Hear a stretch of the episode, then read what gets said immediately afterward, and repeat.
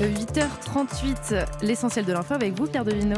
Et surtout la revue de presse avec Julien Pierce. Bonjour Julien. Bonjour Pierre. Vous avez comme chaque matin décortiqué les journaux, la presse, où un verbe est omniprésent aujourd'hui, c'est le verbe payer. Payer, oui, mais payer quoi? Ses factures, ses errements, ses différences, payer, faire payer, se Mhm. faire payer, payer à ne rien faire, oui. payer une fortune, une amende, un tribut?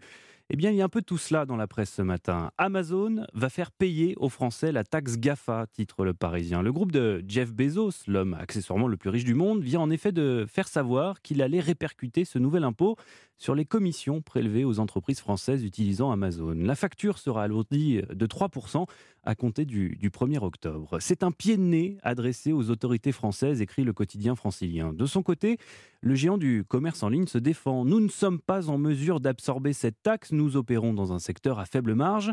Alors, qui va payer Les entreprises françaises Non, elles vont probablement augmenter les prix de leurs produits, prédit le groupe américain. Autrement dit, ce sont les consommateurs qui vont trinquer, c'est ce qui s'appelle payer les pots cassés. Eux payent très cher leurs convictions religieuses. Eux, ce sont les Ouïghours, cette minorité musulmane habitant dans l'extrême ouest de la Chine. Le Figaro a recueilli les témoignages rares de ceux qui ont vécu l'enfer des camps de rééducation. Depuis début 2017, Pékin y a envoyé un million et demi de musulmans pour les reformater au nom de la lutte contre le terrorisme. Après une semaine de torture, Jarkenbeck a été euh, transféré dans un grand bâtiment entouré de hauts murs surmontés de fils barbelés. Quand je suis arrivé, on m'a rasé la tête et fait enfiler un, un uniforme bleu. Ces co-détenus, interdiction formelle de leur parler. La lumière dans le dortoir, constamment allumée, même la nuit. Pendant un an, on lui a fait répéter en boucle des slogans communistes, des discours du président chinois ou des formules critiquant la religion qualifiée euh, d'opium du peuple. La moindre erreur,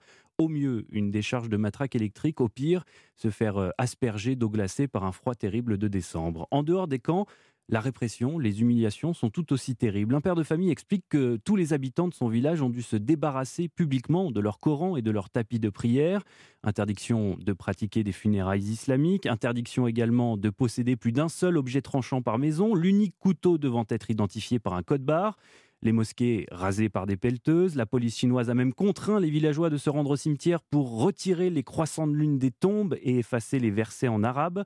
C'est un génocide culturel, dénonce un spécialiste des Ouïghours. Calomnie, répond Pékin. Pendant longtemps, les autorités chinoises ont nié l'existence des camps de rééducation, mais depuis l'automne dernier, le gouvernement les présente comme, je cite, des centres éducatifs et de formation professionnelle où l'on enseigne le mandarin et les lois chinoises à des, pe- des pensionnaires épanouis.